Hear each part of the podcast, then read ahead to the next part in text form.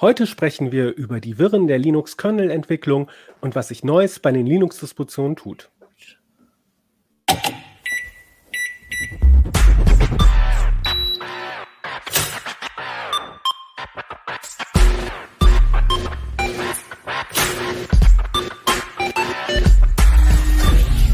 CT Uplink. Hallo, ich begrüße euch zu einer neuen Folge von CT Uplink. Mein Name ist Kevan Carboni, ich bin Redakteur bei der CT und Thema heute im Uplink ist die Entwicklung des Linux-Kernels. Das war auch der Schwerpunkt in der aktuellen CT oder einer der Schwerpunkte. Und ähm, wir wollen ein bisschen Licht bringen in die Kernel-Entwicklung. Wie sind da die Abläufe? Wer entscheidet? Aber wollen auch darüber hinausschauen, allgemeine Entwicklungen im Bereich von Linux, den Distributionen, welche Neuerungen gibt es. Dazu habe ich äh, eine Reihe Linux-ExpertInnen hier als Gäste versammelt und wir sprechen gleich da gemeinsam drüber und diskutieren auch über ein paar Punkte. Bevor es aber losgeht, noch ein Hinweis, äh, nämlich am Ende der Sendung, da werde ich auch nochmal auf euer Feedback eingehen, also ein paar Kommentare und Mails von euch vorlesen. Ja, dann können wir auch jetzt schon mal starten und ich möchte als erstes mal, natürlich meine Gäste begrüßen und ähm, ich würde sagen, Thorsten, du als ausgewiesener Kernel-Experte, stell dich doch mal als erstes vor. Ja, ich bin äh, Thorsten Lehmes. Ich war bis vor kurzem bei CT, hab jetzt, schreibe jetzt als Autor für CT, aber das waren tatsächlich noch Artikel über den Kernel, die ich äh, zu meiner CT-Zeit geschrieben habe. Und äh, ich habe über den Linux-Kernel, glaube ich, 15 Jahre immer sehr detailliert in CT und auf Heise Online teilweise auch geschrieben. Pina. Ähm, ich bin auch CT-Redakteurin im Ressort Systeme und Sicherheit und äh, ich mache relativ viel Softwareentwicklung und finde, dass Linux für Softwareentwicklung einfach das beste System ist. Und zu guter Letzt Silvester. Ja, ich bin Silvester. Ich äh, bin auch CT-Redakteur in einem anderen Ressort aber und bin schon seit äh, Jahrzehnten glücklicher Linux-Anwender ähm, und interessiere mich halt auch dafür, praktisch in welche Richtung sich die Distributionen immer entwickeln. Habe auch schon mehrfach deine Distribution gewechselt, wenn es mir nicht mehr gepasst hat und so. Ja, und ich habe mich ja selber schon vorgestellt äh, und ich bin auch Redakteur äh, in dem Ressort, wo Pina ist, System und Sicherheit und mache auch viel zu Linux und Open Source. Ähm, steigen wir noch mal ein, Thorsten. Äh, die Artikel sind ja aus deiner Feder, die zum Kernel. Äh, was war überhaupt deine Motivation, äh, einen Artikel zu schreiben über die Kernel-Entwicklung?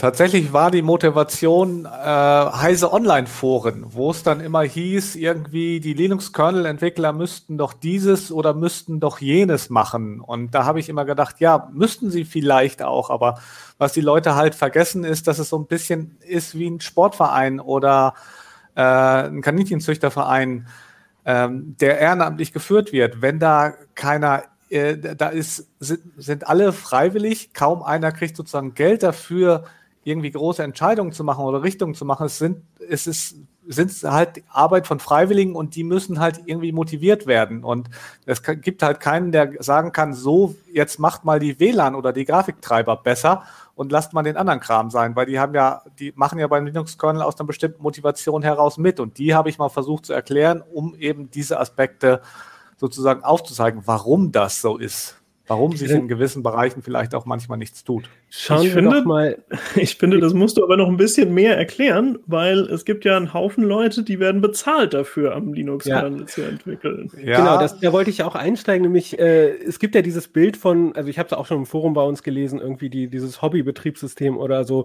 Und es gibt ja auch Hobbyentwickler, äh, aber du hast ja schon äh, aufgezeigt, dass da äh, ähm, ja, ganz andere Leute da beteiligt sind. Äh, ja, es ist so, wenn ich, wenn ich sage Freiwillige, dann sind es, heißt das nicht, dass es alles Hobbyentwickler sind, sondern mit Freiwillige meine ich äh, Leute oder Firmen, die freiwillig beitragen.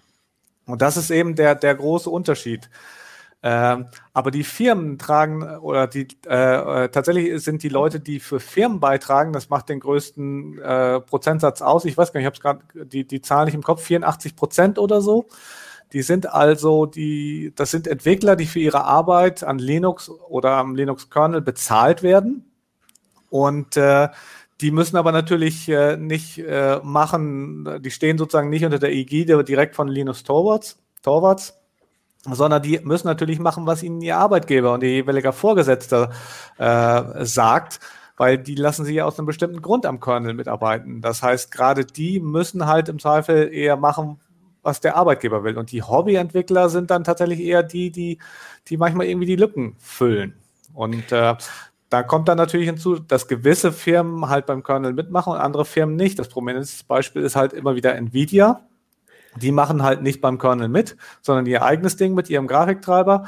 Deswegen ist die Situation da ein bisschen vertrackt, um es mal kurz zu halten, während AMD und Intel als andere Schwergewichte in dem Markt beide am Kernel mitmachen und da natürlich auch viel an den Grafiktreibern machen.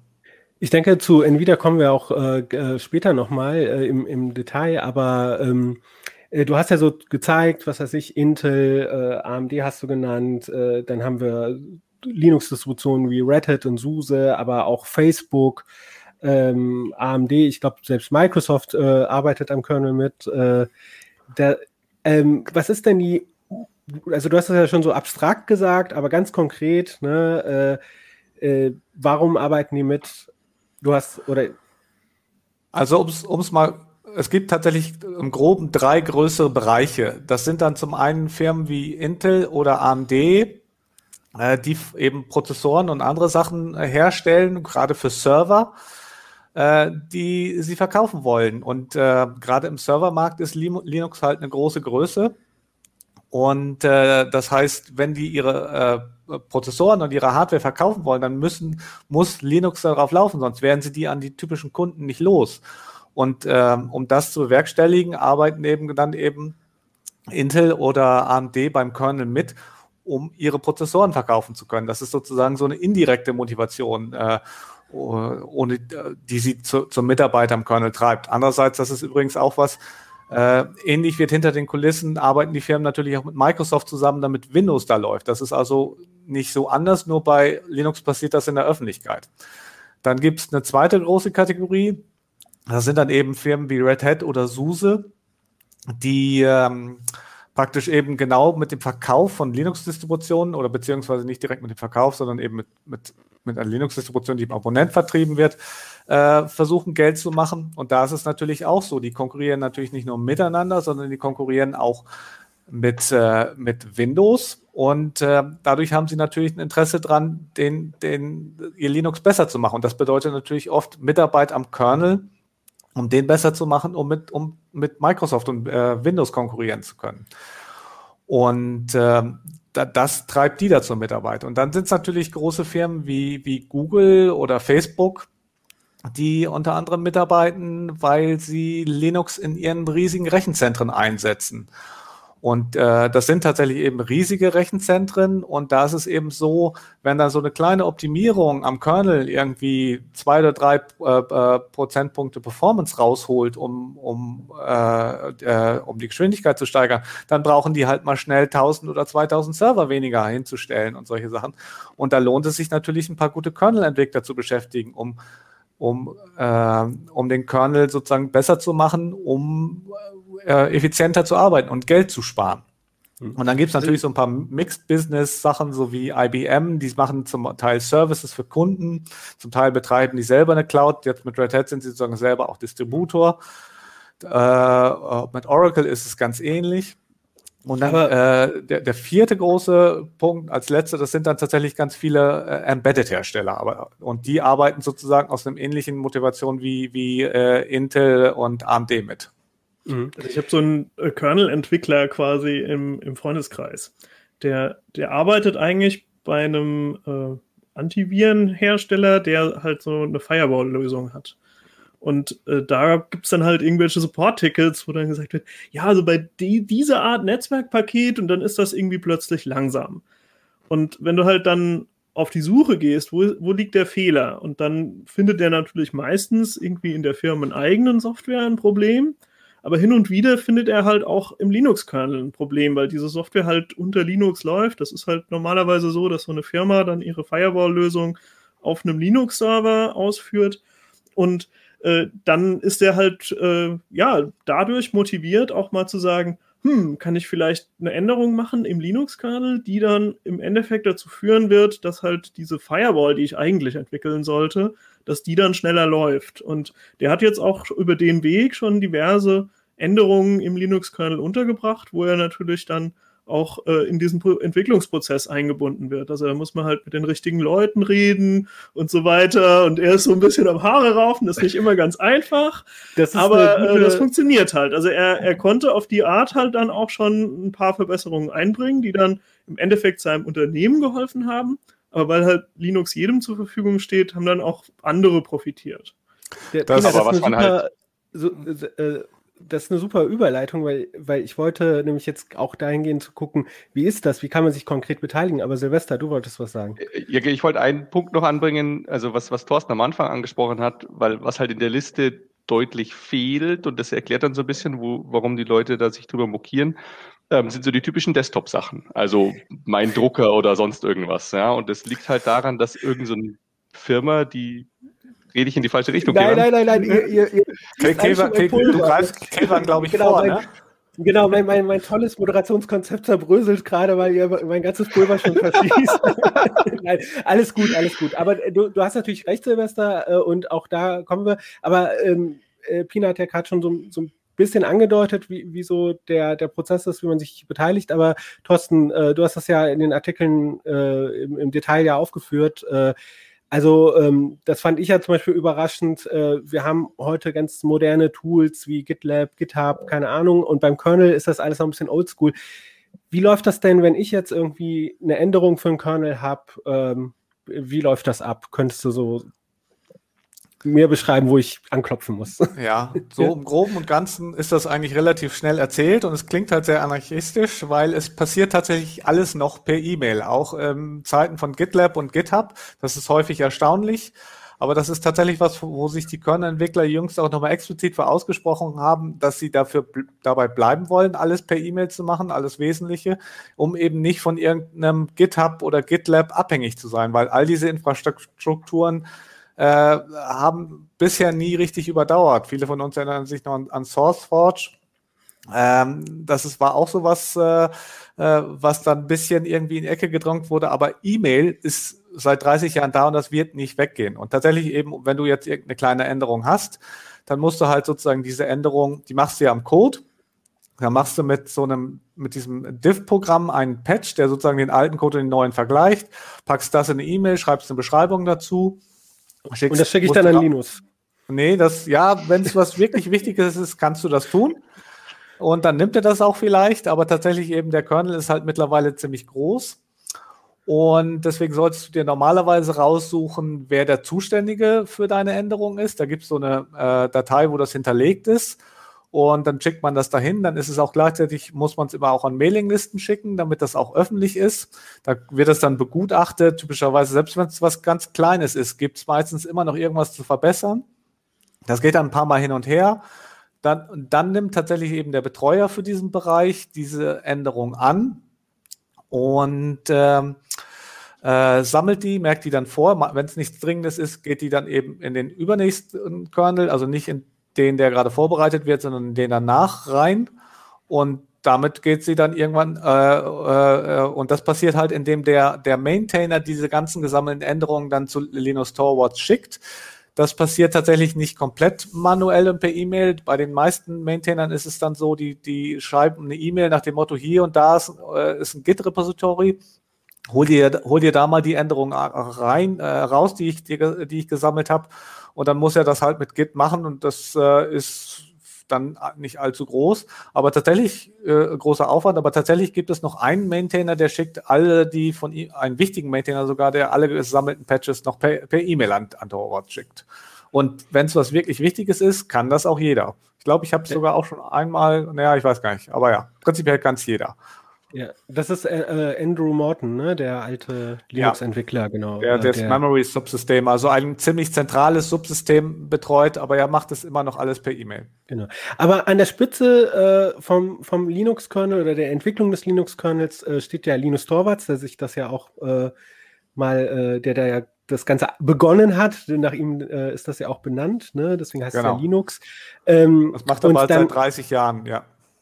Genau. Im August wird, wird der Kernel 30. Ja, krass, ne, wie die Zeit verfliegt. Und äh, der, äh, genau, und, und ich schick's aber im Idealfall gucke ich halt, wer, wer betreut denn den Bereich, wo ich was zuarbeiten will. Wenn zum Beispiel jetzt hier Pinas äh, Freund da, der guckt dann, wer macht Firewall oder Netzwerk und, genau. und liefert dann dort zu. Ähm, und das da gibt es sozusagen so Abstufungen. Ne? Aus genau. der Änderung aus dem Code, da kann man nachgucken, wer ist eben für die Datei, die man geändert hat, zuständig. Genau. Das ist auch so also, grob tatsächlich in, de, in, der CT ein bisschen erklärt. Auch wie das genau, per E-Mail funktioniert. Ja, das, ich würde sagen, das, das brauchen wir jetzt ja hier nicht nochmal weiter aufdröseln. Das könnt ihr dann im, im Artikel, äh, im, im Heft nachlesen. Das ist dann auch, glaube ich, mental besser zu verarbeiten. Aber ich würde gerne mal in die Runde fragen, ähm, äh, äh, hat jemand von euch, äh, äh, äh, Thorsten, du hast doch bestimmt schon zum Kernel was zugearbeitet, oder? ja, ja, ja. Und, und, wie waren deine Erfahrungen? genau, also hast du ein Patch eingeführt, wie waren die Erfahrungen? bist du sehr ins Schwitzen gekommen oder? Easy naja, peasy. das ist, man macht halt unter den Augen der Weltöffentlichkeit von Mailinglisten, die ewig archiviert werden und auch per Google leicht gefunden werden, macht man irgendwas. Äh, da hat man immer so ein bisschen Muffensausen, aber das ist wie, wie der erste CT-Artikel oder der erste heiße Online, die erste heiße On Online-Ticker-Meldung. Da ist man auch nervös. Äh, nach dem fünften oder sechsten Mal wird das normal und man gewöhnt sich auch dran, ja, das ist halt irgendwo archiviert und ja, da kann man irgendwelche Peinlichkeiten nachgucken später, wenn man irgendwie Unfug gemacht hat. Aber das findet, das macht wahrscheinlich sowieso keiner und jemand, der sowas macht, ist dann auch egal. Und natürlich hatte ich, hat man ein bisschen Muffensausen, aber wenn man sich, da ich mich sehr gut auskannte, wusste ich ja, was ich machen muss. Deswegen ist meine Sichtweise auch nicht so relevant. Was mich dabei immer nervt, ist tatsächlich, wie umständlich es ist, wenn man nur, nur mal einen kleinen Patch beitragen muss, dieses E-Mail-Setup einzurichten. Also da wäre es schön für so Drive-by-Contributions, äh, also für einfach mal jemand, der mal schnell was beisteuern will, irgendwas zu haben, damit das einfacher ist. Aber naja. Wie, wie sind denn also, eure Erfahrungen, Pina? Ich muss zugeben, ich habe äh, also ich selber noch nie zum Linux-Kernel beigetragen. Ich habe diverse Beiträge zu anderen Open-Source-Projekten gemacht. Da ist das üblicherweise einfacher. Äh, oft ist es so, wenn man zum Beispiel sehr genau dokumentiert, wie sich ein Bug rep reproduzieren lässt, dann ähm, gehen die Entwickler bei irgendwelchen Libraries oder so, die stürzen sich dann von selber drauf.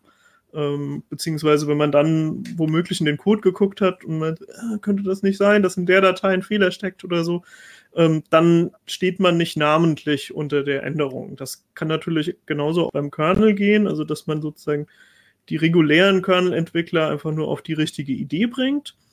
Ähm, ich weiß aber zum Beispiel von äh, Kollege Merlin Schumacher, der hat äh, mal tatsächlich was beigetragen, äh, was ihm jetzt auch eine, eine Art Ehrung eingebracht hat.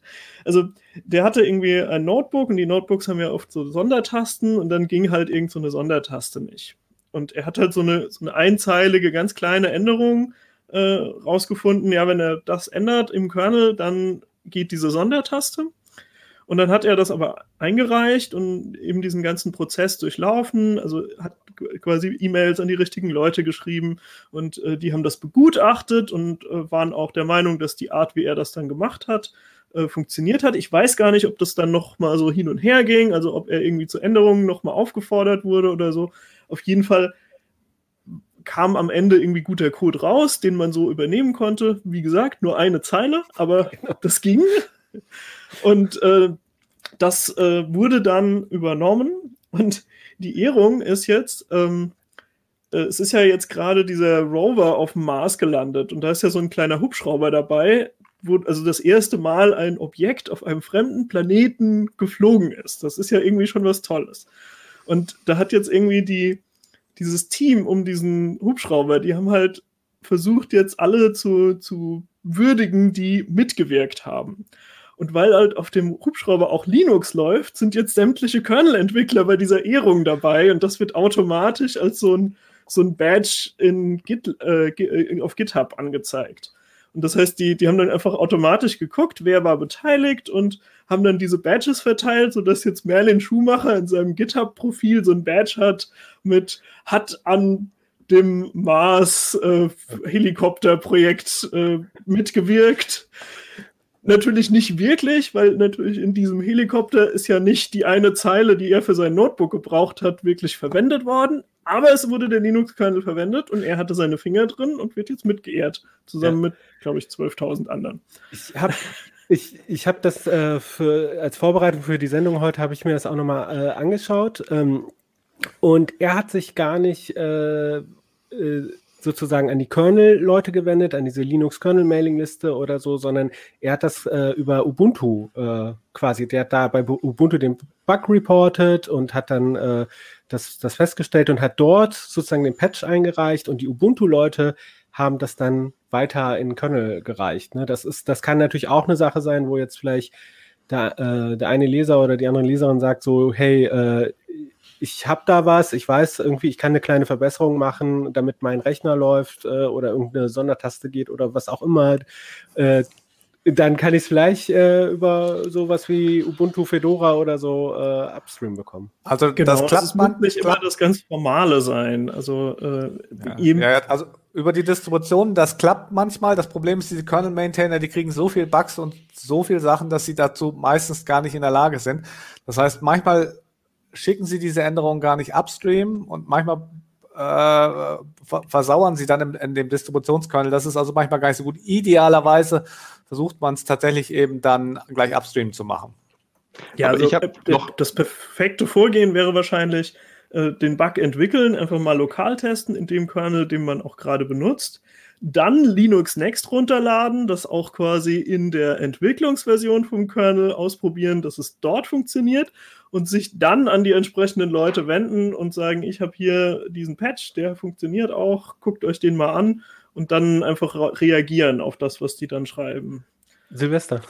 Äh, ja, ich, ich habe eine Frage, ich weiß nicht, ob Thorsten das beantworten kann, weil wir gerade darüber geredet haben, dass die äh, Linux-Entwicklung ja eben nicht über GitHub oder sonst irgendeinen zentralen Service läuft.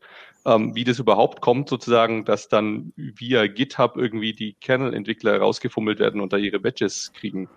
Naja, äh, GitHub arbeitet ja mit, nur mit Git-Depots und Git äh, wurde ja praktisch für die Linux-Kernel-Entwicklung äh, geschrieben. Und es gibt auch tatsächlich einen Mirror des offiziellen äh, Hauptentwicklungszweigs äh, des Linux-Kernels bei äh, GitHub. Und da steht natürlich alles drin, wie bei jedem anderen Git-Repository. Also da. Aber den, den gibt's, weil, weil halt jemand da Lust drauf hatte, oder ist der irgendwie sozusagen Teil von der? Nein, also die, die Entwicklung von, des Linux-Kernels erfolgt seit äh, 15, 15 Jahren oder so eben mit Git. Tatsächlich wurde ja, Git, ja, klar, ich, der Mirror in GitHub meine ich. Ähm, den hat Torvalds, glaube ich, selber angelegt mal. Okay. Hm. Jetzt, äh, Aber ist vielleicht ein guter Punkt. Also sollte man natürlich erwähnen für die Leute, die da nicht so drin sind. Also Git und GitHub sind halt zwei Paar Schuh ähm, und Linux, also genau. die Linux-Entwicklung läuft über Git, aber halt nicht über GitHub, obwohl GitHub genau. Git benutzt. Genau, ja, GitHub also ist halt Git. eine Entwicklungsplattform, äh, die unter anderem Git verwendet. Also äh, aber halt darauf noch andere Dienste draufsattelt, wie äh, zum Beispiel ein Bugtracker und ein Wiki und so weiter. Ne? Ja, man kann sich so ein bisschen vorstellen wie eine Webseite, die Daten aus Git ein bisschen bequemer anzeigt als irgendwie über die Kommandozeile. Man kann aber üblicherweise über die Kommandozeile auch alles, was irgendwie das GitHub-Interface anzeigt, auch anzeigen. Jetzt ähm, hm, waren wir ja gerade dabei, so sich zu beteiligen und da die Kernel-Entwickler, Thorsten hat es angedeutet, die haben ja auch so eine eigene äh, Kultur, sage ich jetzt mal, wie sie interagieren und, und äh, so. Ähm, Silvester, du hattest mir so eine Story erzählt, da hatte sich ein, hatten sich eine Gruppe von Forschern äh, so ein bisschen unbeliebt äh, gemacht, äh, als sie da am äh, Kernel ein bisschen mitgewirkt haben. F äh, kannst du das nochmal kurz zusammenfassen? Ich, ich versuche es. Also das ist gerade ganz aktuell und, und die Geschichte blubbert sogar noch. Ja? Ähm, also es ist halt ein schönes Beispiel dafür, wie, wie sozusagen die Kommunikation von Dingen auch schiefgehen kann. Es ist so, äh, es gab an der University, University of äh, Minnesota ähm, ein Forschungsprojekt, äh, die wollten ähm, sozusagen mal gucken, wie gut der Linux Kernel, also wie, wie gut dieses, dieses Review-Modell, dass dann da irgendein Maintainer drauf guckt oder so, Widerstand leisten kann gegen jemanden, der sozusagen böswillig Patches einreicht, also da Änderungen am Kernel vornehmen will, die äh, halt Sicherheitslücken schaffen.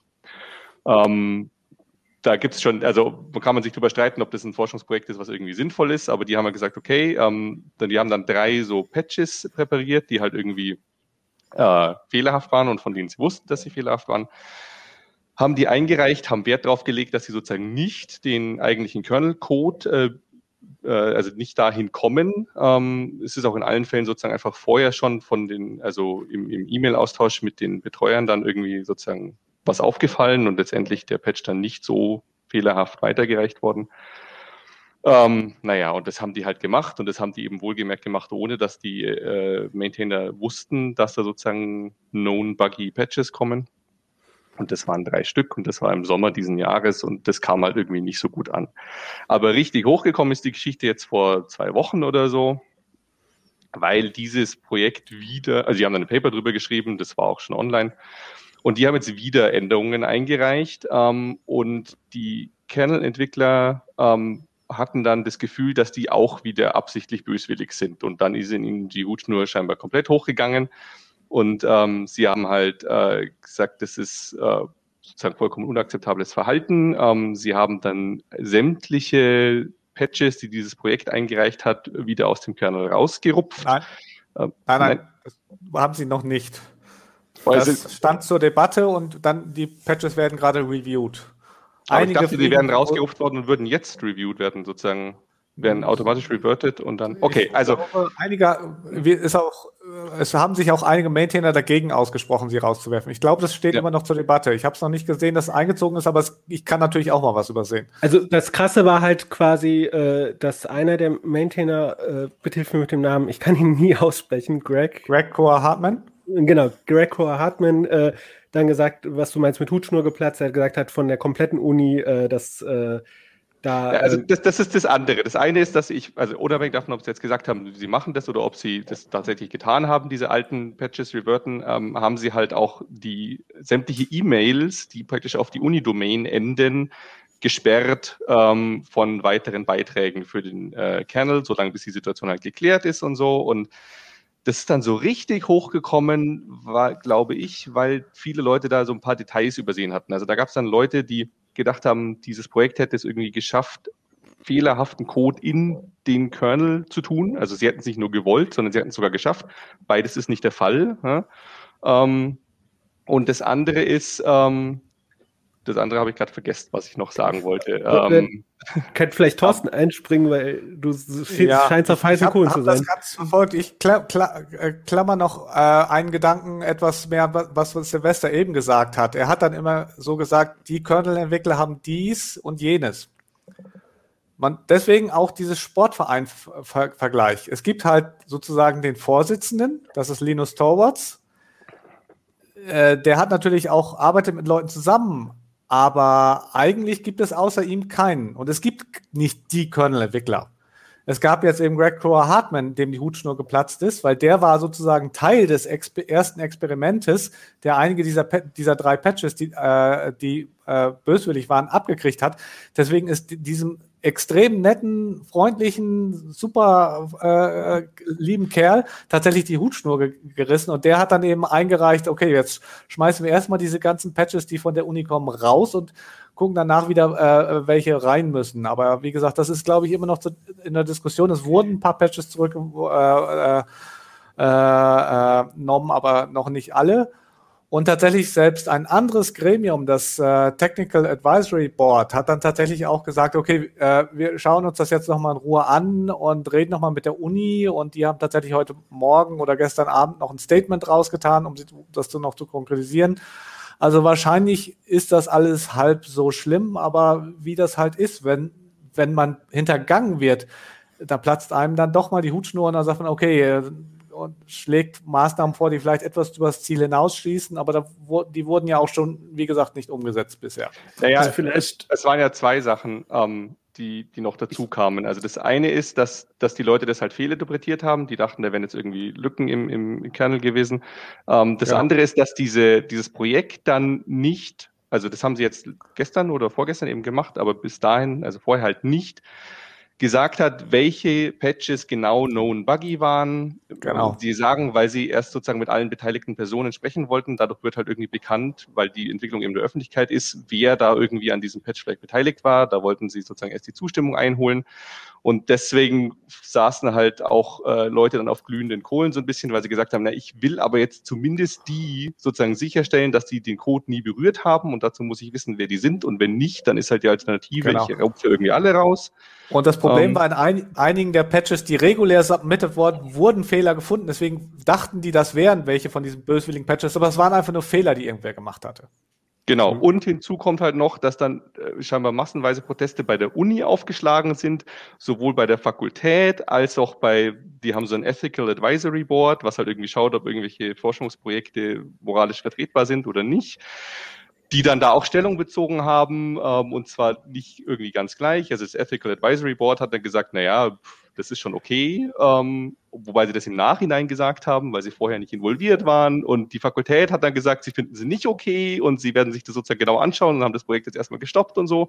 Und dann hat die Unileitung sich noch geäußert. Also es war halt so richtiges, das ist immer höher gekocht okay. und jeder, der nur so ein bisschen mitgelesen hat, hat dann irgendwie so festgehalten, oh, da haben irgendwelche super bösen Leute ganz viele Fehler in den Linux-Kernel reingefummelt und jetzt hat Linux hier äh, sozusagen mit der, mit der äh, Ultima Ratio irgendwie reagiert oder so. Ja? Bevor wir also, jetzt äh, zu sehr in diesen Gossip-Talk äh, einsteigen, ich wollte das quasi nur so als so ein bisschen so Anekdötchen, äh, aber die, also es gibt ja sozusagen, also die Frage ist ja, ähm, äh, ne, alle, es ist ja immer so dieser Vorwurf, ne, wenn alle mitarbeiten können, das kennen wir auch bei Wikipedia oder so, oder ne, dann kann ja, äh, ist das überhaupt sichergestellt, ne, und Code ist ja, der Kernel ist ja riesig und Code ist komplex und so, ne, kann da jemand da was unterjubeln? Ähm, und ich hatte eine Meinung gelesen, die sagte, ja, das ist bekannt, dass jemand sowas machen könnte, aber die es ist äh, in der Praxis viel zu äh, aufwendig und viel zu unsicher, ob das funktioniert und ob das wirklich ein sinnvoller Angriff ist. Ne?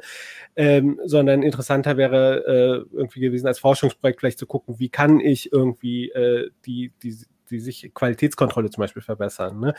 Ähm, die Diskussion ist ja nicht neu. Also äh, wir hatten ja äh, genau solche Diskussionen, zum Beispiel, als diese Überwachungsskandale hochgekocht sind, weil halt äh, zu OpenSSL und auch zum Kernel hat halt zum Beispiel auch die NS8-Patches beigetragen. Und dann war immer die Frage, haben die da womöglich versteckte Hintertüren eingebaut? Und das kann man natürlich nicht so leicht wissen, weil wir haben ja keine formalen Beweismethoden für Programme, schon gar nicht in der Größenordnung vom Kernel. Ähm, und deswegen muss man so ein bisschen hoffen, dass äh, das Qualitätsmanagement von den Kernel-Entwicklern funktioniert. Ähm, in der Praxis muss man aber ja davon ausgehen, dass jede Software Fehler hat. Äh, das ist üblicherweise so im Bereich, äh, glaube ich, äh, ein Fehler pro, äh, nee, Moment, ich, ich glaube 30 Fehler pro 1000 Zeilen Code oder so. Also es sind äh, statistisch gesehen eine Menge Fehler in Code drin. Äh, Programmierer machen, machen mehr Fehler, als man denkt. Und der Kernel, äh, der äh, also steht bei solchen Statistiken immer recht gut da. Und äh, das liegt wohl auch daran, dass äh, in diesem Prozess, so wie die Kernelentwicklung organisiert ist, vergleichsweise viele Leute auf den Code gucken und äh, auch mit einem Blick auf den Code gucken, der halt tatsächlich Qualität in den Vordergrund stellt. Also wo auch gesagt wird, zum Beispiel, ich habe einen Ästhetikanspruch an Code äh, wenn etwas zwar scheinbar funktioniert und alle Tests besteht, aber unleserlich aussieht, sodass äh, ein Entwickler sagt, das verstehe ich aber nicht gut, das ist irgendwie verschwurbelt sozusagen programmiert, äh, dann kann es durchaus sein, dass das immer noch zurückgewiesen wird als, als Patch und ähm, eigentlich, also gerade so jemand wie Torvalds versucht eigentlich durchaus äh, ästhetischen, schönen, kurzen Code am liebsten immer in den Kernel zu übernehmen. Und das scheint der Qualität eher gut zu tun. Es ist aber schon auch so, und da kommt dieses äh, von wegen, naja, es ist bekannt, das stimmt auch, es ist bekannt, ähm, die Kernel-Entwickler selber sagen regelmäßig, es wäre natürlich schön, wenn wir noch mehr Review hätten. Ähm, die Frage ist, und das ist jetzt so ein bisschen der Zirkelschluss zum Anfang, wer macht's? Ja?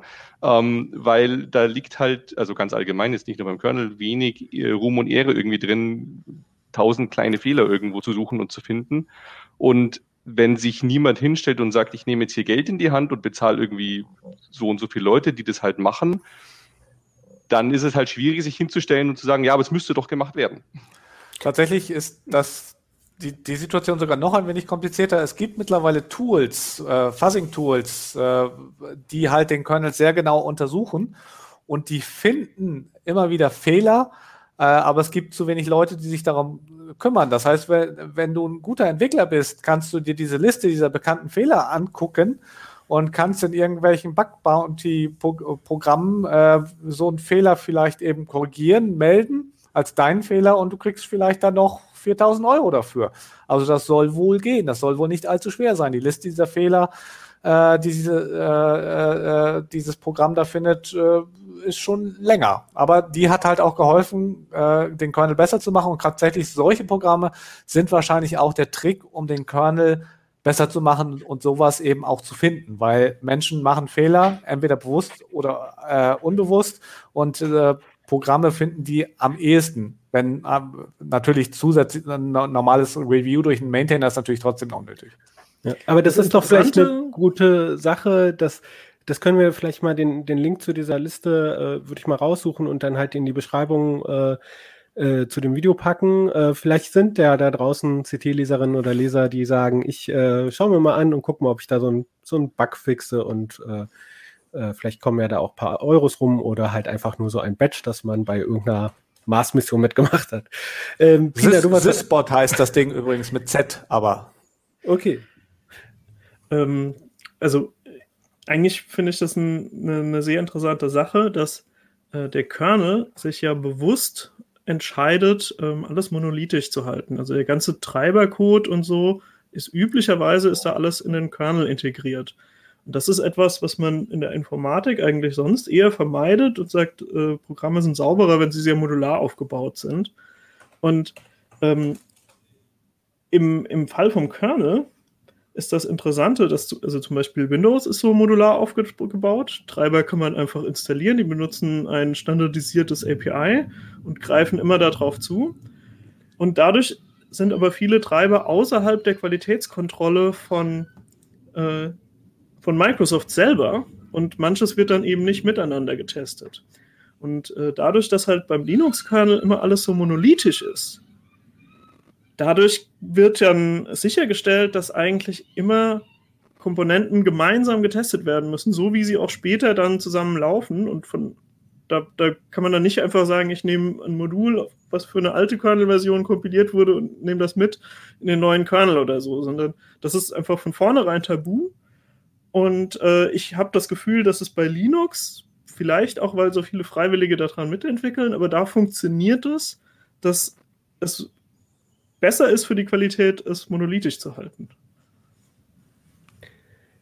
Das ah. ist ja auch was, wo die Kernel-Entwickler sozusagen sich ganz explizit wehren. Ne? Also die sagen halt irgendwie ihre, ihre internen Binary Interfaces, die ändern sich halt einfach so. Und wenn ich versuche sozusagen einen, einen Treiber zu schreiben, der sich von außen anflanscht, dann kann ich mich darauf einstellen, dass ich das mit jedem Kernel wiederholen muss. Aber äh, Thorsten, das ist ja auch, äh, da haben wir auch schon mal äh, miteinander darüber gesprochen. Ne? Also, da, warum wehren sich die Kernel-Entwickler da, also gerade bei dieser Nvidia-Geschichte ist das ja halt, äh, ne, der, ähm, warum wehren die sich da mit Händen und Füßen gegen so eine API? Das äh, ist ein komplexes Thema. Der, die Artikel, äh, die jetzt in CT sind, streifen das so ein bisschen. Ähm, letztendlich kann man es auf verschiedene Dinge runterbrechen. Also es vor allen Dingen, es zwingt die Leute und die Firmen auch zur Mitarbeit am Kernel und es zwingt die Firmen zur Zusammenarbeit. Gerade wenn es zum Beispiel um Grafiktreiber geht. AMD und Intel müssen halt sozusagen im Kernel die gemeinsame Infrastruktur schaffen. Ähm, auf die Grafiktreiber aufbauen und dadurch lösen sie gewisse Pro Pro Pro Probleme, die jeder Grafiktreiber eben hat, einmal zentral und machen dann nur noch das, was für ihre jeweilige Hardware zuständig ist. Und das hält natürlich den Kernel auch schlank.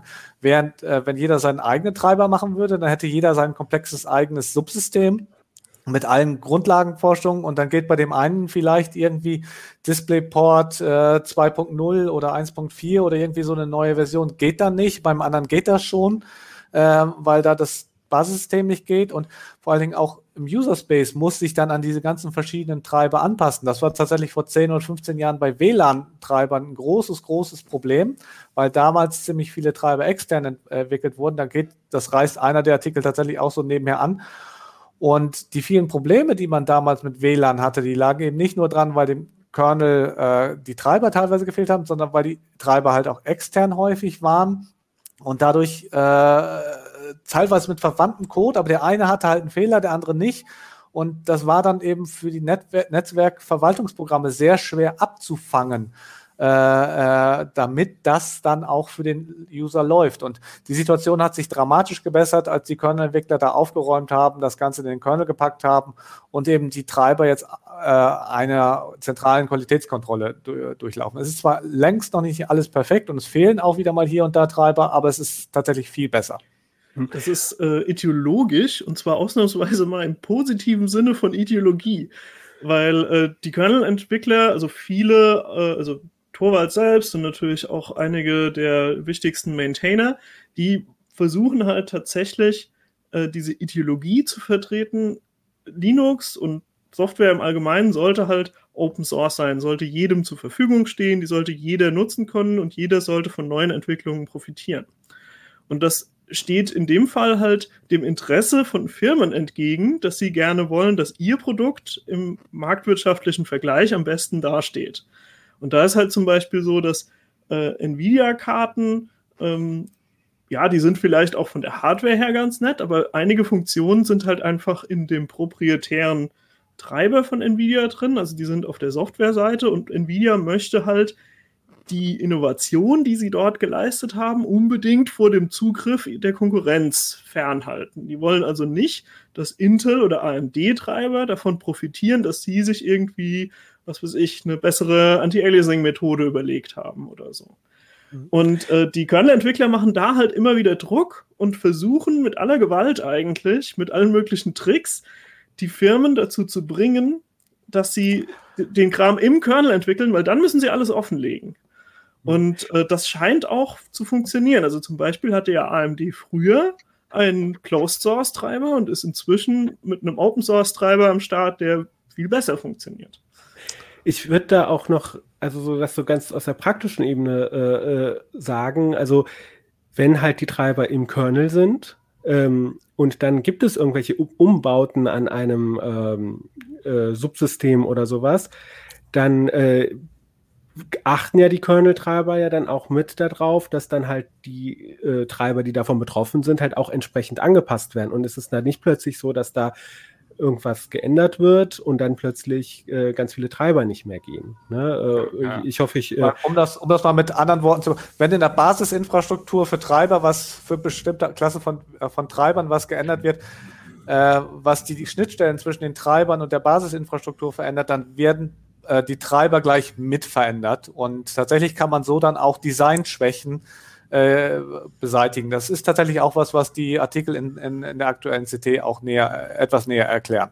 Hm, und du hattest ja äh, gesagt, dass was du. Was in der aktuellen CT nicht drin steht, aber in dem Fall vielleicht doch ein ganz netter Hinweis ist. Genau das ist das Problem, warum Android-Handys äh, öfters mal veralten, sodass man sie nicht mehr sicher benutzen kann nach ein paar Jahren. Weil Stamm. nämlich dort die Hardware-Entwickler die Treiber nur für eine bestimmte Linux-Version programmiert haben, die nicht in den Mainline-Kernel eingebracht haben, sich die Diskussion mit den Maintainern gespart haben und dann veralten diese, diese Treiber außerhalb des Kernels irgendwo, kommen nie wirklich rein. Die Kernel-Entwicklung geht weiter, die Android-Entwicklung geht weiter und irgendwann ist das Gerät einfach abgehängt und man kann es nicht mehr gescheit benutzen. Pin, Pina, das ist halt super schade. Du wirst, äh, äh, äh, äh, wühlst gerade leider in einer Wunde, weil der Text äh, stand in diesem äh, CT-Artikel, musste aber rausfliegen, weil er sonst zu lang geworden ist. Ich schiebe ihn irgendwann noch mal in einer anderen Form hinterher hoffe ich. Ja, daran merken aber, die Hörer jetzt, wie wichtig es ist, den Uplink zusätzlich zu hören, immer, weil dann kriegt man manchmal noch so ein bisschen was, was dann genau. vielleicht wegen der Länge rausgeflogen ist. Ich, ich würde auch noch mal einen kurzen Werbeblock einwerfen, weil äh, Thorsten hat es gesagt, ähm, äh, dieses Thema mit den Problemen bei der Treibergeschichte äh, hast du nur kurz angeschnitten, aber du hattest es ja schon mal vor einer Weile geschrieben. Äh, ähm, ich glaube, in der CT hieß es äh, Moppelkotze, hieß der Artikel, irre ich mich? Ja, ja, ja, ja genau. Genau, und der ist auch, ähm, der, der, ist auch hier im aktuellen äh, Linux-Sonderheft, CT, so, CT Wissen Linux, ja, da ist auch der Artikel drin, ähm, wie, wie das, welche grundsätzlichen Probleme es da bei der Treiberentwicklung gibt. Und ähm, es heißt ja manchmal, also so eines der, ich würde halt sagen, so Semi-Vorurteile, teilweise stimmt es ja, teilweise finde ich auch nicht, ist ja so, ja, mit Linux unterstützt dann aber meine Hardware nicht. Ne? So, und das, da gibt es auch genug Beispiele für. Ich sage selber immer Augen auf beim Hardwarekauf. Ja, so, äh, ich gucke, dass ich ein Gerät kaufe, was von Linux unterstützt wird, wo es, ich achte sogar darauf, dass es Open Source Treiber gibt, weil dann kann ich mir sicher sein, dass das halt eben auch deutlich länger unterstützt wird, als irgendwie vielleicht der Hersteller selbst daran Interesse hat. Ich habe von einem Kumpel vor ein paar Jahren mal einen Drucker bekommen, der ging, glaube ich, mit Windows 7 oder sowas nicht mehr. Ja, ich habe den unter Linux äh, unter Debian, also ohne irgendwie ein Spitz, äh, also wirklich mit den, was mit den Bordmitteln benutzt, ja, bis der wirklich hardwaremäßig auseinandergefallen ist, ja. Da gab es dann mittlerweile schon Windows 10, ja, äh, den hätte man unter Windows halt einfach nicht mehr benutzen können, nur weil der Hersteller kein Interesse hatte, einen neuen Treiber nachzuliefern. Ne? So. Ich habe mal einen super günstigen Scanner auf Ebay geschossen. Den wollte nämlich keiner mehr haben, weil der Hersteller hat den Support eingestellt. Es gab dann keinen Windows 10 Treiber mehr dafür. Das heißt, unter Windows konnte man diesen Scanner gar nicht mehr benutzen. Es gab keinerlei Möglichkeit mehr, den zu betreiben. Aber im, im Kernel war noch ein alter, also war noch ein Treiber drin. Und das hat auch funktioniert. Ich konnte mit einem aktuellen Linux-Kernel diesen Scanner benutzen. Und den habe ich bestimmt noch vier Jahre gehabt. Äh, dann waren irgendwann die Gummirollen ausgetrocknet und er konnte kein Papier mehr einziehen. Das nur, nur hat ihm dann doch den Sache Rest gegeben, aber ich habe ihn noch vier Jahre benutzt. Nur um nochmal eine Sache klarzustellen, weil wir eigentlich ja über den Kernel reden. Druckertreiber sind nicht im Kernel. Äh, Scannertreiber waren früher mal so zum Teil im Kernel, sind aber eigentlich mittlerweile auch nicht mehr im Kernel. Und Pina, du hast eben zum Beispiel mal Anti-Aliasing erwähnt bei dem Nvidia-Treiber. Das war auch tatsächlich ein ungeschicktes Beispiel, weil das wäre, ist tatsächlich auch bei Linux-Grafiktreibern im User-Space. Aber was du gesagt hast, ist trotzdem richtig. Äh, es betrifft nur andere Teile des Treibers. Das ist ja. dann Mesa oder was? Das ist dann typischerweise ein Mesa, aber es wäre tatsächlich tatsächlich möglich, äh, dass Nvidia einen quelloffenen äh, Basistreiber schreibt. Das machen sie tatsächlich auch für ihre Embedded-Sachen. Und äh, ich habe vor vielen Jahren ja mal so einen Artikel Grafikkartentreiber-Architektur äh, geschrieben. Da steht halt, dass praktisch, was wir als Grafiktreiber bezeichnen, ist tatsächlich ein Konglomerat aus fünf bis zehn verschiedenen Treibern und der 3D-Treiber eben für Vulkan oder OpenGL der ist tatsächlich immer im User Space und den kann man dann auch proprietär halten. Das ist mhm. prinzipiell möglich. Man kann dann aber natürlich, ähm, wenn wenn wenn, es im Kernel offen liegt, natürlich versuchen, diese Sachen abzufangen, die mit der zwischen dem 3D-Treiber und der Grafikkarte äh, kommuniziert werden. Das wird durch einen quelloffenen Treiber, äh, Kernel-Treiber natürlich einfacher, aber jetzt kommen wir zu sehr in die Details, das lassen wir mal lieber. Genau, aber es ist ja trotzdem so, es stimmt ja, es, also wir haben äh, äh, was weiß ich, dieses Problem mit den Nvidia-Grafikkarten. Äh, ich meine, viele Distributionen sind darauf irgendwie eingerichtet, dass es trotzdem anscheinend fluffig klappt. Ich bin ja so ein bekennender äh, Intel-Grafikchip Grafikkern-Fan, weil ich da mich nicht mit beschäftigen muss und für Solitär keine 3D-Leistung brauche. Aber äh, so auf dem Desktop-Bereich, ne, beim persönlichen Rechner, La Laptop, ne, da, da gibt es ja auch äh, ja schon einige Baustellen, die so äh, einnerven und, und äh, warum, warum sind diese Leerstellen? Und siehst du da irgendwie einen Weg, dass es besser wird? Da, damit sind wir wieder bei diesem Android-Problem, was Pina eben angeschnitten hat. Auch das ist sozusagen, sozusagen der Artikel in der aktuellen CT äh, beschreibt die Motivation derer, die zum Kernel beitragen. Was dann halt nochmal vier bis sechs Seiten gewesen wären, wäre zu erklären, wo die Motivation fehlt und wie sich das eben auf den Kernel auswirkt. Um da jetzt mal ein klassisches Beispiel zu nennen, Notebook für, äh, für den Massenmarkt, für den Endanwender. Äh, Im Massenmarkt hat bei den meisten äh, Märkten dieser Welt Linux keine Bedeutung, also brauchen sich die Hersteller auch nicht darum kümmern, für Linux-Treiber zu sorgen. Die liefern das Ding mit Windows auf, aus und ein zweites Betriebssystem zu unterstützen, macht halt Arbeit das kostet Geld und äh, deswegen kümmern sie sich darum nicht. Und äh, wenn sie dann eben irgendwas machen mit ihrer Hardware, was so ein bisschen vom Standard abweicht oder mal einen Fehler in ihrer Firmware hat, dann passiert es halt, dass irgendwelche Notebooks nicht mit, mit, der, mit Linux laufen. Und dann ist es tatsächlich oft an irgendwelchen Hobbyisten, die diese Fehler finden und korrigieren oder in ihrer Freizeit Treiber für WLAN-Chips äh, schreiben, die tatsächlich eben nur so in Mainstream-Hardware stecken und deswegen nie der Hersteller nie irgendwie durch Marktdruck gezwungen wurde, äh, beim Linux-Kernel mitzuarbeiten. Das ist nämlich eben, wie gesagt, wie ich hatte eben das Serverbeispiel bei AMD und Intel. Wenn die im Servermarkt ihre Hardware verkaufen wollen, muss Linux darauf laufen. Äh, und wenn der eine das nicht macht, dann greifen die Kunden äh, zur, zur, Hardware des anderen. Aber äh, bei WLAN-Chips ist das halt nicht so. Da äh, wird es zwar vielleicht auch ein paar Linux-Anwender geben, die dann sagen, okay, ja, die Chips von dem und dem Hersteller kaufe ich nicht die unterstützt Linux schlecht, aber das ist doch äh, dem Hersteller egal, weil das ist ja äh, auf, auf den weltweiten Markt gesehen meistens nicht allzu viel. Wobei ich schon das Gefühl habe, dass er sich so im Vergleich zu vor 10 oder 20 Jahren gebessert de, hat.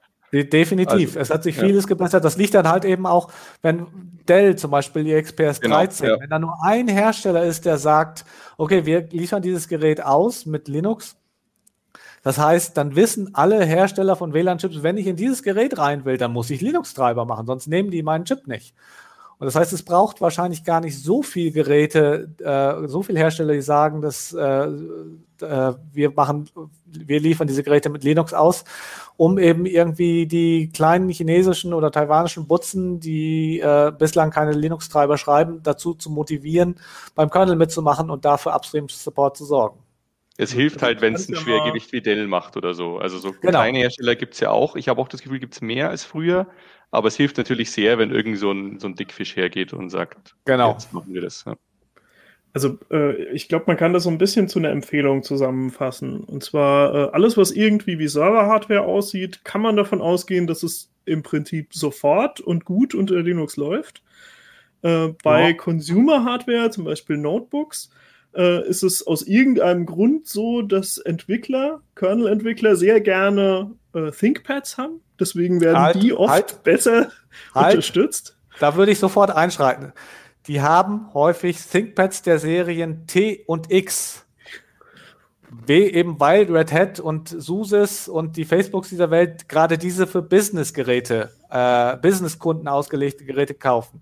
Und weil sie die zu Hause haben, äh, machen, äh, machen diese Entwickler, sorgen dann natürlich dafür auch, die, die, die Fehler auszumerzen. Teilweise macht Lenovo das auch. Aber es gibt viele ThinkPads, die schlecht laufen unter Linux, weil äh, Lenovo hat Linux auch viele Jahre lang an vielen Stellen nicht so besonders hoch gehalten und sie es werden jetzt wieder, jetzt machen sie wieder Geräte mit Linux und da wird sich die Situation bessern, aber das äh, nicht verallgemeinern mit ThinkPad bitte. Das kann ganz böse nach hinten ja, losgehen. ja, aber also man kann da mehr verallgemeinern als zum Beispiel bei Dell Notebooks, wo ich sagen würde, das XPS 13 ist super, das kann man quasi jedem Linuxer empfehlen aber nicht unbedingt äh, andere. Da gab es zum Beispiel Convertibles, wo manche Sachen nicht funktioniert haben. Aber und Convertibles Dell hat es Lenovo auch nicht. Und Dell Business Hardware ist genau wie die ThinkPads. Die haben auch einige Distributoren an ihre Mitarbeiter gegeben. Die gingen teilweise genauso gut. Das ist ist es sehr schwer, hier in Worte zu fassen und ja. Und selbst, selbst ja, bei Dell hat es ja, äh, sorry Silvester, selbst bei Dell hat es ja ein äh, paar Jahre, ein paar Iterationen gedauert, bis es halt wirklich rund war. Ne? Ich äh, äh, meine mich grob an einen Artikel von dir, Thorsten, zu erinnern, wo es, äh, wo es halt nicht so äh, auf dem, äh, was da, also nicht so optimal war und ich habe jetzt einen XPS 13 und der alles wurde über GNOME Software oder äh, äh, per apt-get sozusagen alle Treiber, Firmware-Updates, BIOS-Updates, alles wurde da eingespielt. Ne? So. Ja, also was man halt zusätzlich noch sagen kann, ist, je älter die Hardware, desto besser üblicherweise die Situation, weil es ist ja immer das Problem, ein, wenn eine Firma einen neuen Chip rausbringt, dann müssten die eigentlich im Prinzip schon bevor der Chip überhaupt da ist, anfangen, in der Linux-Entwicklung den passenden Code unterzubringen, weil das dauert ja eine Zeit lang, bis dann der Code äh, das, das Review durchlaufen hat, bis der quasi ready ist, um in den nächsten Kernel integriert zu werden. Thorsten hatte das erzählt, dass das dann meistens der übernächste ist, in den dann tatsächlich ein Patch reinkommt. Und danach muss es ja immer noch über die Distribution, die meistens nicht den allerneuesten Kernel haben, sondern vielleicht so zwei, drei Generationen zurück sind, muss es ja dann auch noch ausgeliefert werden.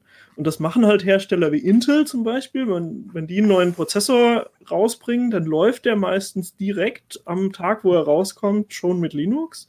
Aber viele Hersteller machen es halt nicht. Und wenn dann ein Hobbyist einen Treiber entwickeln will, dann muss der ja die Hardware in der Hand haben. Das heißt, der kann ja erst mit der Entwicklung anfangen, wenn das Ding schon verkauft wird. Das heißt, wer einfach ein halbes Jahr oder ein Jahr wartet, hat viel bessere Chancen, dass sich irgendjemand der Sache angenommen hat. Das und was halt auch hilft, sorry, Thorsten darf gleich. Ja, nein, nein, Silvester, bitte. Ne?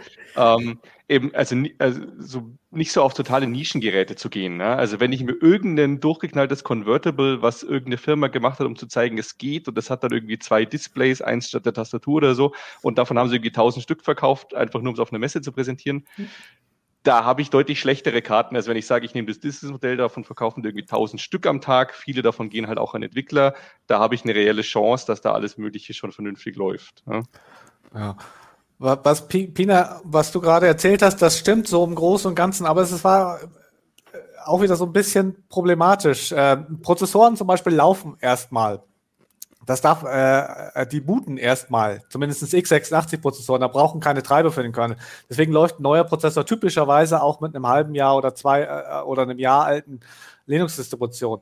Aber tatsächlich die Sachen, die da drin sind, die brauchen Treiber und ja, da sind Intel und AMD gut dabei, die A früh in den Kernel zu bringen und B äh, auch tatsächlich mit den Distributionen äh, zusammenzuarbeiten, damit das ausgeliefert wird. Und das mit dem Treiber-Review, da möchte ich auch noch, wie du sagtest ja, das dauert ein bisschen. Ähm, zum einen äh, muss man dazu sagen, im Idealfall kann man das in elf Wochen schaffen. Das dauert also gar nicht so lange. Äh, und äh, wenn man sich nicht doof anstellt, aber wenn man vernünftige Kernel-Entwickler hat, die wissen, wie das geht, dann habe ich in elf Wochen einen Treiber in einem Kernel, äh, der auf kernel.org zum Download steht und bei OpenSUSE Tumbleweed äh, Arch Linux und äh, Fedora innerhalb von zwei Wochen genutzt oder zwei bis vier Wochen genutzt wird. Wenn man dann selber noch eine Distribution nutzt, die eben irgendwelche steinalten Kernel nimmt, äh, nutzt, die äh, auch keine Security-Updates von Upstream mehr kriegen und deswegen würde ich das sowieso nicht mehr äh, nicht einsetzen, dann muss ich sagen, sind die Leute auch selber schuld. Aber naja, das ist jetzt ein, auch wieder ein anderes Thema da gibt es natürlich einen breite, äh, breiten Raum dazwischen. Ja? Also ich, ich meine, ich nutze selber auch Arch Linux. Ich bin total glücklich, dass irgendwie alle zwei Wochen ein neuer Kernel kommt, gefühlt. Ähm, aber das hat natürlich auch Nachteile. Und es, also so als, als Nutzer, der sich überlegt, naja, besorge ich mir jetzt mal ein Linux-System, spricht natürlich nichts dagegen. Eben zum Beispiel von Dell kommt es dann mit dem Ubuntu, vielleicht sogar mit so einem Long-Term-Support Ubuntu. Ja? Und dann habe ich da vier Jahre lang oder so ähm, mehr oder weniger das gleiche System. Ja? Also ohne dass ich aus den Sicherheitsupdates schon raus bin. Also da gibt es natürlich, das ist eine breite Spanne zwischen, ich nehme irgendeine Rolling Release Distribution und ja, äh, ich ja, hab, was ich könnte so dazu ist, jetzt ne? auch noch was sagen, aber ich meine, wenn ich neue Hardware kaufe, dann brauche ich halt bei Linux einen neuen Kernel. Man kann ja auch Arch Linux kann man ja mit einem Long-Term-Kernel äh, betreiben oder mit einem aktuellen. Das könnte Ubuntu auch. Das ist kein Hexenwerk. Dass die jetzt. Leute, die eben ähm, neue Hardware äh, haben. Thorsten, da bist du wieder. Du ja, ja, ja, einfach äh, praktisch sozusagen den frischeren Kernel kriegen und die anderen auf dem Long-Term-Kernel bleiben. Das ist überhaupt kein Hexenwerk. Das machen manche Distributionen. Ja. Ja, ja, klar, aber als Nutzer ist es nicht trivial, würde ich sagen. Ne? Doch, ähm, das würde ich nicht als allgemeinen Vorschlag. Die können das trivial machen. Die können ja erkennen, oh, das, das Gerät ist so neu ja, ja. oder es hat Hardware. Da nehme ich mal lieber den best, den neueren Kernel und innerhalb von einem Jahr kommt ja wieder ein langer Supporter und dann bleiben die halt da bei dem, wenn dann alles geht. Das ist kein Hexenwerk. Das müsste man nur machen. Okay, ja, äh, klar. Das ist wieder so eine Baustelle. Ähm, Thorsten hat ja auch schon ein paar Mal angedeutet, es ist nicht alles im Kernel. Der Kernel ist zwar das Herzstück, aber darauf baut ja auch vieles auf. Jetzt haben wir schon sehr, sehr, sehr lang äh, über den Kernel und Details dazu gesprochen. Äh, ich würde nur mal so ganz ich kurz. Ich glaube, wir müssen wann anders mal über Desktops sprechen, weil da gibt es eigentlich ja, auch so viel zu erzählen. Auch, genau, das werden wir auf jeden Fall auch machen. Das ist auch schon äh, grob in der Planung. Ähm, äh, genau, aber ähm, ich weiß nicht, also sagt ihr jetzt eher, machen wir jetzt hier einen Deckel drauf oder sollen wir noch mal ganz kurz so, was passiert da noch? So einfach nur mal so, so ein Ausblick, ohne jetzt da jetzt tief einzusteigen. Ne? Also wir, wir haben jetzt ja die neuen Distributionen, äh, Fedora 34 ist raus, äh, Ubuntu 21.04 ist raus. Äh, ähm, da, äh, da tut sich ja schon äh, auch ein bisschen was. GNOME 40 ist auch raus. Genau, ja, ja das sind also jetzt eher optische Sachen, genau, ja. Was, was wir, glaube ich, sagen sollten und dürfen, ist, dass wir in der nächsten CT darüber schreiben werden. Mhm. Äh, tatsächlich ist da auch, da ist jetzt mein erster als freier Autor gelieferter Artikel bei, wo es so ein bisschen um den Stand von Wayland geht, also nicht um die Technik, sondern eher so um den Stand. Und ja, ob wir da noch mehr darüber reden wollen oder nicht, das überlasse ich jetzt äh, lieber euch. Denn, denn, dann sind wir so intensiv da reingegangen, äh, dann, dann würde ich jetzt einfach äh, ja, sagen, habt Spaß mit der äh, CT Nummer 10, freut euch schon auf die 11, da geht es dann halt äh, um Fedora 34, da geht es um Ubuntu 21.04. Ähm, ah, Silvester. Ja. ja, ich stimme vollkommen zu. Ich wollte halt anmerken, wenn die Leute gerne wollen, dass wir da noch drüber reden, dann sollen sie uns halt einen Kommentar oder eine E-Mail hinterlassen. Das ist eine sehr gute Idee. Äh, einfach äh, im Heise-Forum einen Kommentar schreiben oder un äh, unter das YouTube-Video einen Kommentar schreiben oder schreibt uns eine Mail an uplink.ct.de. Äh, das wird sicherlich gleich nochmal die E-Mail-Adresse eingeblendet. Äh, äh, und ähm, genau, aber äh, was hatte ich jetzt gesagt? Genau, Fedora 34, Ubuntu 21.04 ähm, haben wir in der 11, also in der nächsten Ausgabe. Und ähm, wir werden äh, auch nochmal auf, äh, beziehungsweise Thorsten hat das nochmal ausgeführt, so was tut sich bei Wayland, also vereinfacht gesagt, wie sozusagen die Inhalte auf dem Bildschirm gezaubert werden. Ähm, äh, wie ist da die Situation und was tut sich da? Und äh, was ich auch ganz spannend finde, ähm, ist ja, dass Microsoft ja auch äh, Wayland äh, genutzt hat, um jetzt äh, in ihrem Windows Subsystem for Linux, also dieser äh, Linux-Kompatibilitätsschrift, diese Virtualisierung, so dass man unter Windows Linux äh, verwenden kann, da kann man jetzt auch via Wayland quasi äh, grafische Linux-Programme starten. Und die haben äh, angekündigt, da die Änderungen, die sie an äh, Westen, Wayland, RDP gemacht haben, FreeRDP äh, auch wieder zurück äh, Open Source äh, upstream quasi in die Projekte zu liefern. Also ähm, auch sehr interessant, auch etwas, was man vielleicht vor zehn Jahren oder länger nicht erwartet hätte, dass mal dass Microsoft mal so, ein großer Be so einen großen Beitrag zum Kernel leisten würde. Ja, nee, aber es ist ja nicht der viele nicht vorhergesehen. Genau, ja. Aber das ist jetzt ja nicht der Kernel, sondern eine andere Komponente, aber genau. Egal, zu irgendeinem Open Source Projekt bei Microsoft. Ja, vor 20 Jahren undenkbar. Ja. Also genau. tatsächlich, Microsoft trägt auch viel zum Kernel bei. Das ist tatsächlich, in, äh, das aktuelle Heft geht darauf tatsächlich in einen Kasten ein, warum Microsoft das macht. Ja. Ja, ja, genau. Also nochmal hier das aktuelle Heft. Ich halte es nochmal in die Kamera. Da findet ihr die Infos äh, zur Kernel-Entwicklung, die Details, äh, äh, wie das da läuft. Und dann nochmal der äh, Hinweis, äh, ähm, ich hatte schon das, das Linux-Sonderheft ist raus. Genau, das Linux-Sonderheft ist schon äh, ein äh, paar Tage raus, also, ähm, aber ihr könnt es noch immer noch bekommen äh, und da sind nochmal gebündelt äh, ganz viele Artikel zu ganz unterschiedlichen Bereichen, äh, sowohl diese Hintergrundgeschichten, aber auch so ganz praktisch, äh, wie mache ich Videoschnitt äh, oder wie kann ich irgendwie in der Bash, äh, in der Kommandozeile äh, mich da komfortabler einrichten. Ähm, äh, schnappt euch die Hefte und ähm, ansonsten freut euch auf die nächste CT-Ausgabe und ich würde jetzt noch mal zum Schluss äh, kurz äh, auf die Zuschriften von euch eingehen, also ähm, euch da draußen. Ähm, wir hatten ja in der letzten Folge, da ging es ja ähm, unter anderem um äh, Kryptowährungen, äh, da war auch Silvester dabei und es ging um diese äh,